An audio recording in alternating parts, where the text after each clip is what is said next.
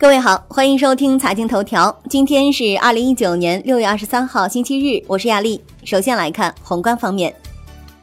二零一九年中国工业信息安全大会六月二十二日主论坛在北京国际会议中心召开。广东省财政厅公布关于贯彻落实粤港澳大湾区个人所得税优惠政策的通知。对在大湾区工作的境外高端人才和紧缺人才，其在珠三角九市缴纳的个人所得税已缴税额超过其按应纳税所得额的百分之十五计算的税额部分，由珠三角九市人民政府给予财政补贴，该补贴免征个人所得税。吉林省长春市近日出台系列措施，支持个体工商户转型升级为企业。符合中小微企业标准的各转企企业可申请不超过五百万元的创业担保贷款。国内股市方面，中国石油独山子石化分公司党委原书记傅德新接受纪律审查和监察调查。目前共有七家科创板企业或国字头基金股权布局，平均投资比例超百分之十。金融方面。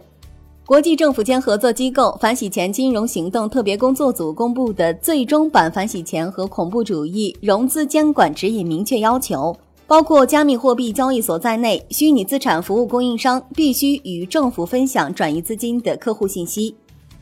楼市方面，六月二十一日，北京共成功出让三宗土地，成交价格合计高达九十八点七六亿元。一至五月，碧桂园、万科 A、中国恒大、融创中国、保利地产等七家房企销售规模破千亿。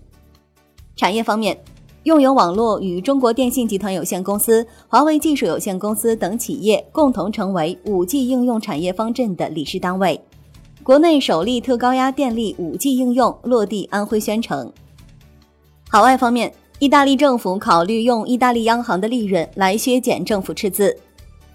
国际股市方面，苹果从三星采购的 OLED 屏幕没有达到合同要求，苹果公司因此面临数百万美元的赔偿。